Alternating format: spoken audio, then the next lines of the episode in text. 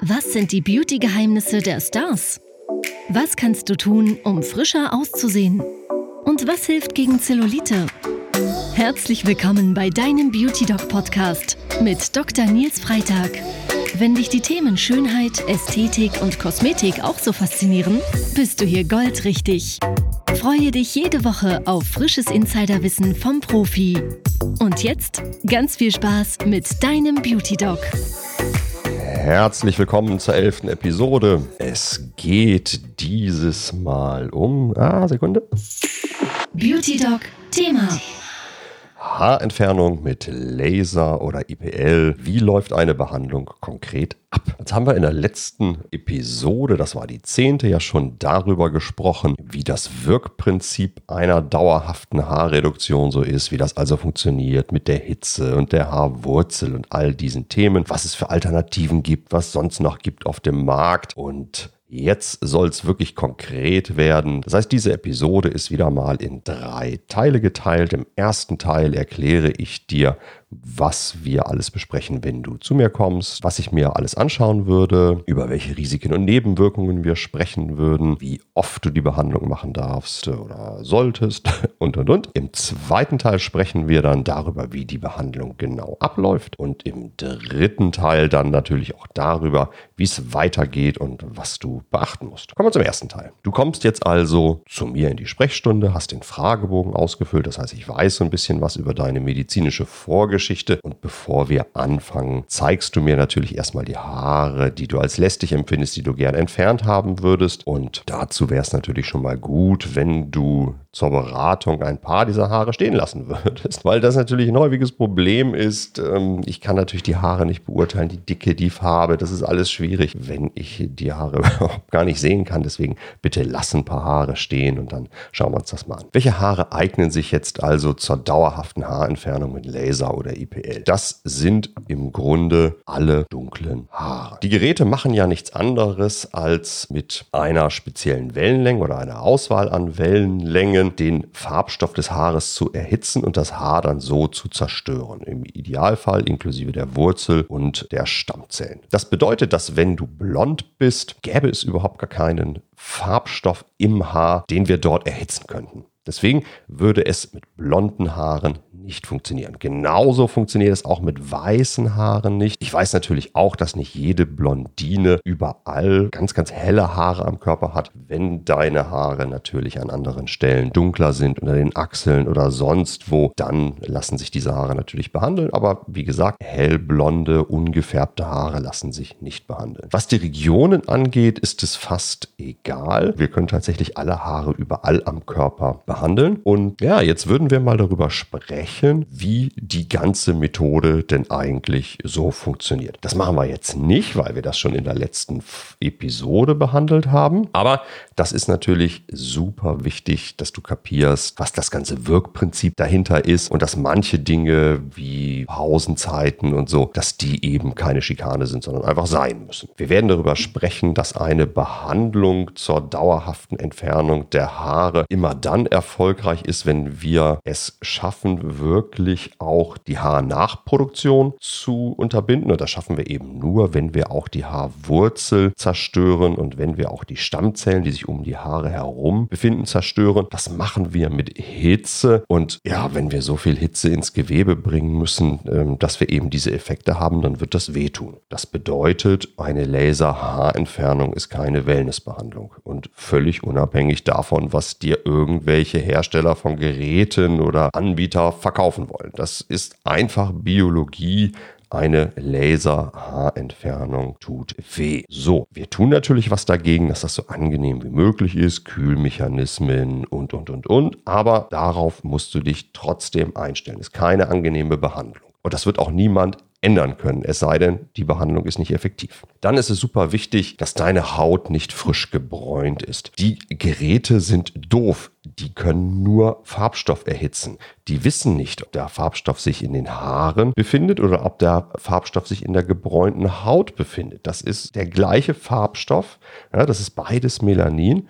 Und ja, deswegen ist es ganz, ganz wichtig, dass du nicht frisch gebräunt bist. Das würde die Nebenwirkungsrate ganz, ganz, ganz deutlich erhöhen. Jetzt könntest du sagen, hey, was ist denn jetzt mit dunkelhäutigen Menschen oder Menschen, die ohnehin eine etwas dunklere Haut haben? Da muss ich dir sagen, ja, der Gedanke ist durchaus richtig. Je dunkler die Haut ist, desto größer ist im Grunde das Problem, die Haare von der Haut zu unterscheiden. Das geht mit technischen Tricks wie der Impulslänge oder so, soll dich aber im Grunde nicht interessieren. Wichtig ist aber, dass frische Bräune wesentlich problematischer ist als die Hautfarbe, die wir natürlicherweise sowieso in uns tragen. Das bedeutet, dass eine frisch gebräunte Haut wesentlich zickiger reagiert und wesentlich mehr zu Nebenwirkungen neigt, wie Pigmentstörungen, als eine Haut, die natürlicherweise diese Farbe trägt. Die frisch angeregten Melanozyten, also die Zellen, die diesen Farbstoff produzieren, reagieren einfach anders. Das ist ein Punkt. Außerdem gibt es Laser, die den aktuellen Bräunungsgrad ganz genau messen können, sodass man nicht schätzen muss. Allerdings können die natürlich auch nur an der Oberfläche das messen, was sichtbar ist. Und wenn wir sozusagen in der Tiefe durch äh, ein Sonnenbad da Farbstoffe aktiviert haben, können die nicht gemessen werden. Die können dann also auch nicht berücksichtigt werden. Das führt dann also zu Problemen. Also frisch gebräunte Haut geht nicht. Das bedeutet im Grunde, dass der Sommer keine besonders gute Zeit zur Laserbehandlung ist. Da sind die riesigen Nebenwirkungen, das erzähle ich dir gleich auch noch, einfach zu hoch. Was ist mit tätowierten Bereichen? Auch die lassen sich einfach nicht behandeln, weil der Laser nicht unterscheiden kann, ist das jetzt ein Farbstoff im Haar oder ist das ein Farbstoff im Tattoo. Das würde das Tattoo zerstören. Das würde auch zu unkontrollierten Hitzeentwicklungen führen mit ordentlichen Risiken von Verbrennungen, Vernarbungen und so weiter. Das heißt, tätowierte Bereiche kannst du rasieren, aber eine dauerhafte Haarentfernung mit Laser oder EPL ist dort nicht möglich. Es fällt ja immer das Wort dauerhafte Haarentfernung. Ich habe es jetzt auch ein paar Mal benutzt. Werberechtlich ist das überhaupt gar nicht zulässig, weil es die dauerhafte Haarentfernung nicht gibt. Es gibt nur die dauerhafte Haarreduktion.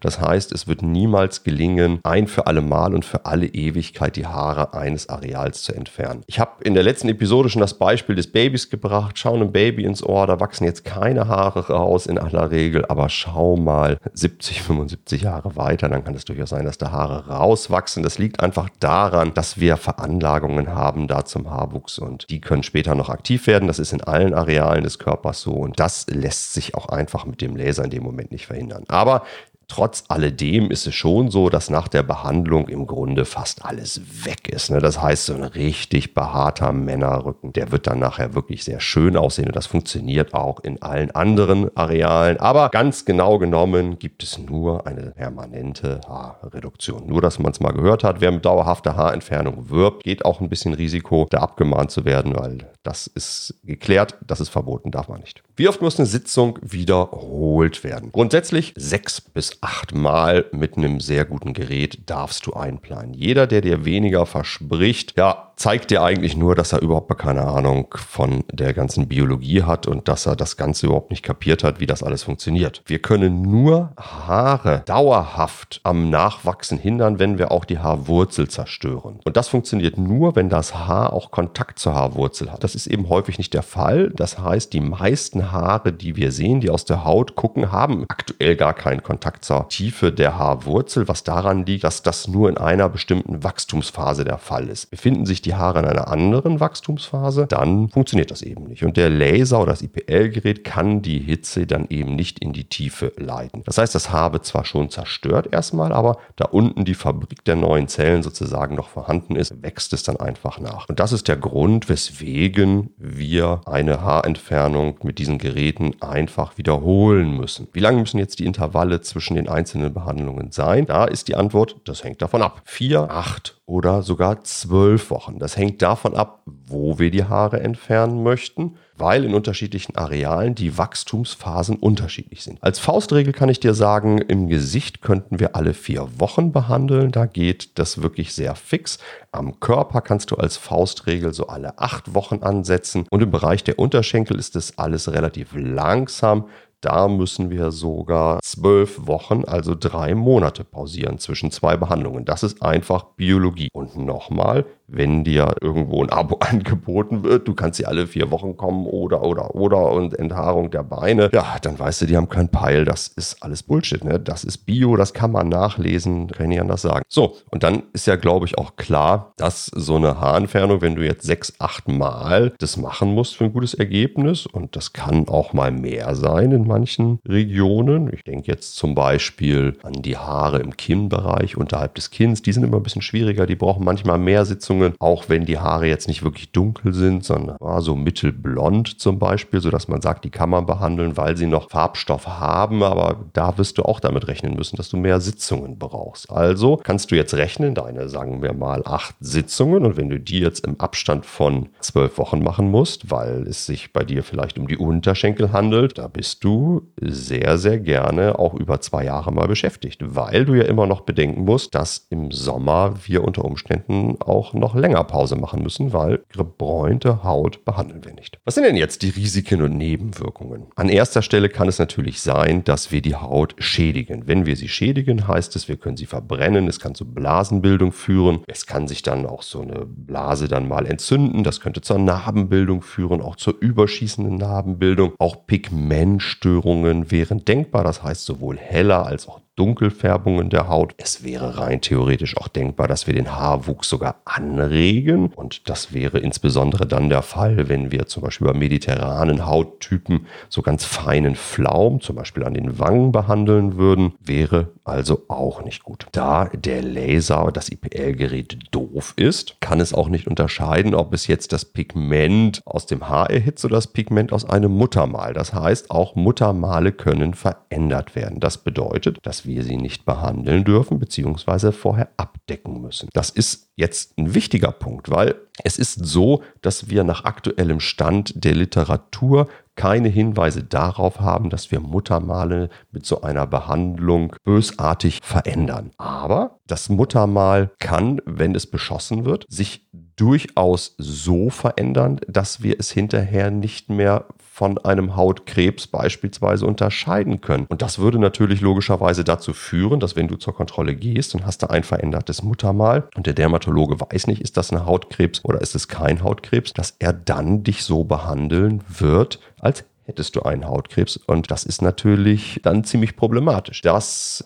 Ganze nennt sich Pseudomelanombildung. Also da muss man wirklich aufpassen. Nicht einfach auf jedes Muttermal schießen, die Muttermale sorgfältig abdecken, erkläre ich gleich noch. Es könnte sein, dass Haare einwachsen. Das heißt, dass wenn die Haare innerhalb der Haut verdampft werden, dann kann es wirklich sein, dass die so explodieren, so ein bisschen krümelig werden. Und wenn diese kleinen Krümelchen daneben einwachsen, dann kann das auch mal zu Pickelchen führen. Das gibt sich aber ist gar nicht so selten. Bei mir selber zum Beispiel im Nackenbereich. Ich kriege eigentlich jedes Mal Pickel, wenn ich mir da die Haare mit dem Laser habe behandeln lassen. Augenschäden sind rein theoretisch denkbar. Dieses Laserlicht, das IPL-Licht, ist in der Lage, die Netzhaut zu schädigen. Und deswegen ist es extrem wichtig, dass sowohl Behandler als auch Patient eine Schutzbrille tragen. Kriegst du das irgendwo mit, dass es nicht gemacht wird? Das ist hochgefährlich. Mein Vorschlag, sofort den Laden wechseln. Du merkst, das sind doch tatsächlich einige Risiken und Nebenwirkungen, über die man sprechen muss. Und das ist auch der Grund dafür, weswegen dieses Gespräch einfach so wichtig ist. Das heißt, das muss wirklich sorgfältig gemacht werden. Es ist eben sehr wichtig, dass mit guten Geräten behandelt wird. Es ist wichtig, dass der Behandler das sehr gut einschätzen kann, mit welcher Energie beispielsweise du behandelt werden sollst. Es ist wichtig, dass du weißt, worauf es ankommt. Und ja, natürlich ist es auch wichtig, dass wenn so eine Nebenwirkung Nebenwirkung eintritt, derjenige, der dich behandelt, eben sich auch darum kümmern kann. Nimm das nicht auf die leichte Schulter. Ich weiß, dass man das an jeder Ecke angeboten bekommt. Es ist wirklich ein tolles Verfahren. Es ist in den gut ausgebildeten Händen auch ein sehr sicheres Verfahren, aber das muss wirklich sichergestellt werden. Das ist nichts, was du mal eben an jeder Ecke machen solltest. Bitte, bitte, mach das nicht. Beauty Doc, Ausrufezeichen.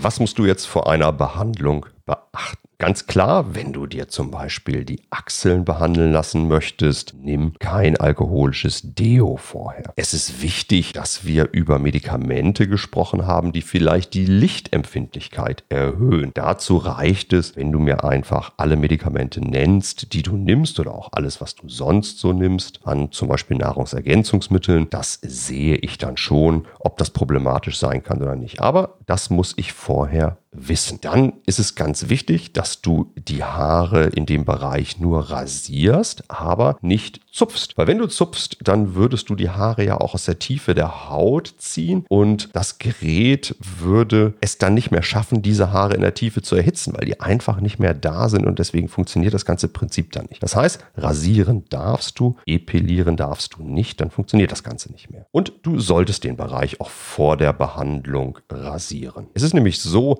dass wenn du das nicht machen würdest, dann würden die Haare ja auch auf der Haut liegen und wenn ich dann mit dem Laser- oder EPL-Gerät draufschießen würde, dann würde ich die Haare an der Oberfläche verbrennen. Das wäre schlecht für die Haut und deswegen ganz, ganz wichtig, behandeln kann man nur rasierte Areale. Mach das bitte selber zu Hause und am besten auch schon ja, am Morgen oder vielleicht auch am Abend davor, dass die Haut jetzt sozusagen nicht direkt davor rasiert wird und ganz frisch gereizt dann auch noch behandelt wird. Das wäre nicht schön. Bei ganz empfindlichen Arealen im Intimbereich zum Beispiel oder im Oberlippenbereich kann es, wenn du jetzt schmerzempfindlich bist, auch sinnvoll sein, dass du eine Betäubungscreme aufträgst. Die kannst du dir auch rezeptfrei in der Apotheke kaufen. Das wäre dann eine Emla-Creme, E-M-L-A geschrieben. Und wenn du die dann 30 Minuten vorher aufträgst, dann ist es etwas angenehmer. Natürlich tun wir, und das erzähle ich dir jetzt gleich im zweiten Teil der Episode, auch alles dafür, dass es trotzdem so angenehm wie möglich für dich ist. Und da sind wir jetzt auch schon beim zweiten Teil. Das heißt, wir sehen uns jetzt zu deiner Behandlung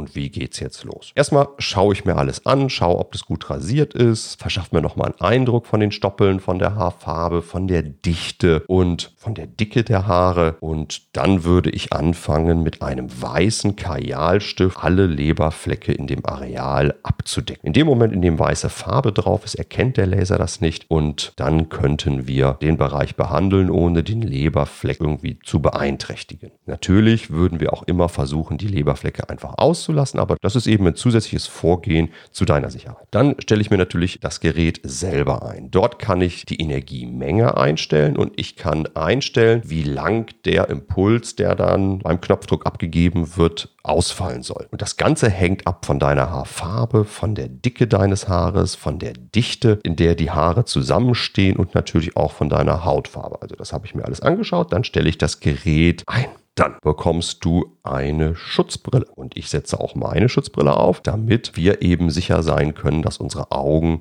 geschützt sind. Diese Schutzbrille filtert das Licht dieser Wellenlänge, mit der wir gleich die Haare behandeln, raus. Dann werde ich unser Kühlgebläse anwerfen. Dieses Kühlgebläse wird dann minus 30 Grad kalte Luft auf das behandelte Areal blasen. Das schützt die Haut zusätzlich und ist auch deutlich angenehmer, als würde ich das nicht machen. Der Laser ist zusätzlich gekühlt an der Oberfläche. Das ist ein Glas, was wirklich ein Saphirglas, was wirklich eiskalt ist. Aber wir wissen, dass das zusätzliche Kühlgebläse da nochmal besser ist. Und wenn das erledigt ist, dann würde ich mir noch schnell ein paar Kästchen auf die Haut malen. Das erleichtert mir einfach das systematische Arbeiten.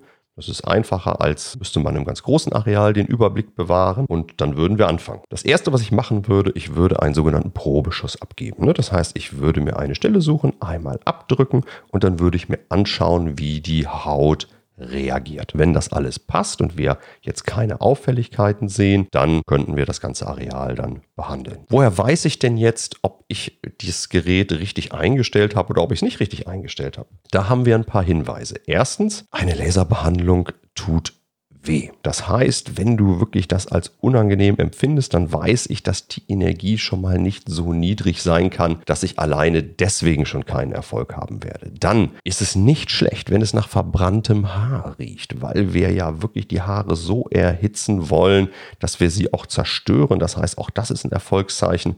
Und wenn ich nach ein paar Minuten Wartezeit sehe, dass die Haut im Bereich des Haares so richtig wie so bei Gänsehaut so aufquillt und so kleine aufgeschwemmte Hügel Kügelchen bildet, das sogenannte perifollikuläre Ödem, dann ist auch das ein Erfolgszeichen. Und von diesen drei genannten wäre es gut, wenn wir mindestens zwei hätten. Wenn wir da gar nichts haben, das heißt, es tut dir nicht weh, es riecht nicht nach verbranntem Haar und die Haut reagiert auch kaum, ja, dann weiß ich eigentlich, das führt uns jetzt hier nicht zum Erfolg führen, dann muss ich die Energie erhöhen, dann muss ich mir was einfallen lassen. Wenn wir fertig sind, kommst du noch ein Aloe Vera Gel aufgetragen. Wir werden auch das Kühlgebläse noch ein bisschen nutzen, um den Bereich wieder runterzukühlen. Das macht es angenehmer, senkt auch die Nebenwirkungen, die Reizungen und dann ist es extrem wichtig, dass die Haut vor Licht geschützt wird. Und zwar für die nächsten Wochen. Das heißt, wenn wir das Gesicht behandelt haben, tragen wir sofort einen Lichtschutz auf oder natürlich auch bei den Armen. Aber wenn es jetzt die Beine sind und du hast eine Hose an, das ist völlig okay, brauchen wir nicht sofort einen Lichtschutz auftragen. Aber das Risiko von Pigmentstörungen ist wirklich hoch,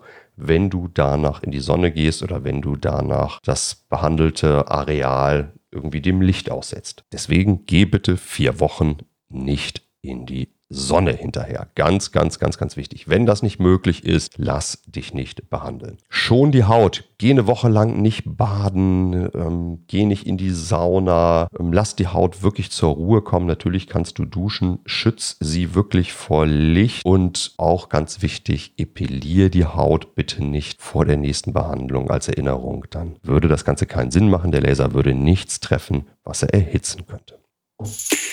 Das Beauty Dog Fazit.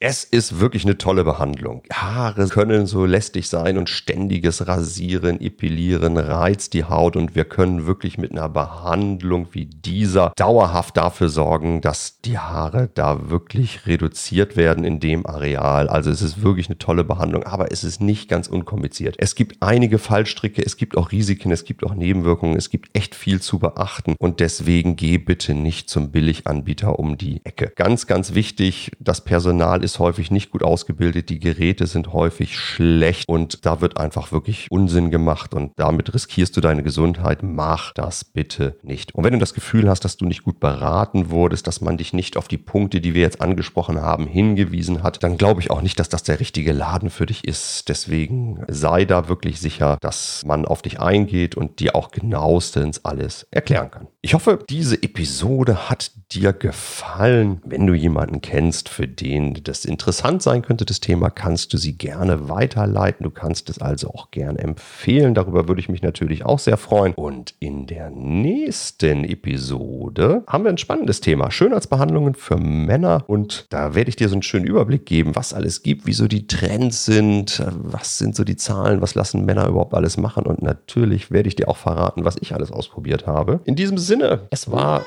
wieder schön. Ich wünsche dir noch einen schönen Tag und bis hoffentlich bald.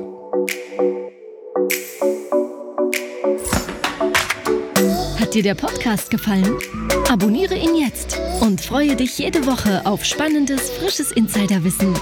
Der Beauty Dog Podcast mit Dr. Nils Freitag. Dein Podcast rund um die Themen Schönheit, Kosmetik und Anti-Aging.